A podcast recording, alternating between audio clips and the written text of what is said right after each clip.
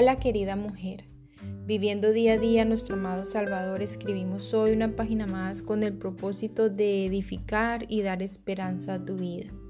Finalizando hoy con nuestro tema Vive una vida piadosa en un mundo impío, veremos hoy una reflexión muy hermosa que se trata de compadecerse de nuestro prójimo. Compadécete querida amiga de tu prójimo como yo también me tengo que compadecer de mi prójimo. La, parábola de los dos deudores que se encuentra en Mateo 18, 21 al 35, aunque habla del perdón, también me hace reflexionar sobre la misericordia y la piedad y aún más en estos tiempos donde la epidemia que está azotando el mundo ha cobrado tantas vidas. Así como el Señor a través de su gran amor se ha compadecido y ha tenido misericordia de mí y de ti durante toda nuestra vida, también debemos tenerla nosotros con los demás, con aquellas personas que necesitan de nuestra ayuda, no solo con nuestros hermanos, sino con todo ser humano. El dolor de nuestro prójimo debe despertar en nosotros un sentimiento piadoso de compasión y misericordia que nos impulse a orar por ellos y ayudarles en cuanto sea posible, aun si hemos de contar entre ellos los que se hacen llamar nuestros enemigos. Pablo dice en 1 Corintios 13 que el amor es bondadoso, por ende el fruto de éste será compadecernos de todo aquel que necesite misericordia. Alegrarnos del mal ajeno es el típico comportamiento del enemigo. Y mi pregunta es, ¿somos hijas del Padre Santo, precioso, creador del universo o somos hijas del diablo? No podemos tener el comportamiento del enemigo y hacernos llamar hijas de Dios. Esta característica es típica de él, es de una persona que no ha nacido de nuevo. Si eres tu hija, de Dios, como yo lo soy, nuestro sentir debe ser semejante al del Señor Jesucristo, quien amó tanto al mundo que dio su vida en rescate de muchos. Primera de Timoteo 2.6.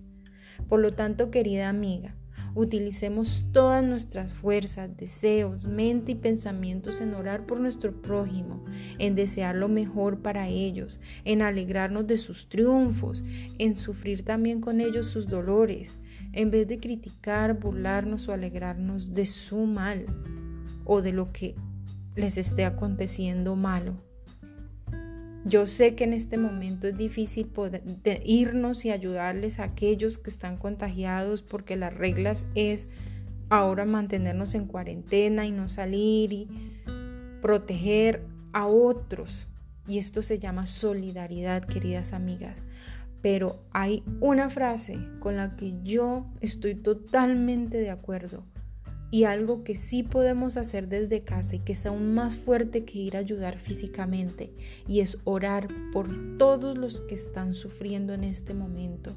Aquellos que tienen una, enfermedades graves, están postrados en cama, que no tienen esperanza, aquellos que están pasando por una crisis económica, que tienen problemas familiares, no solamente la epidemia, no nos podemos focalizar solo en eso.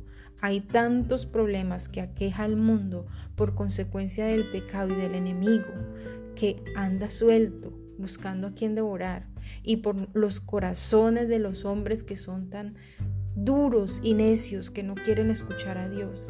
Hay tanto por qué orar, amigas mías.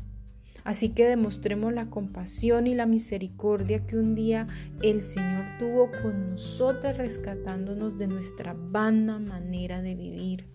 Sé ejemplo vivo del Señor Jesucristo. Ama y ama de corazón. Con amor, Tania Olson. Nos veremos en una próxima oportunidad con una reflexión más aquí en Diario de una Mujer Cristiana. Bendiciones mil.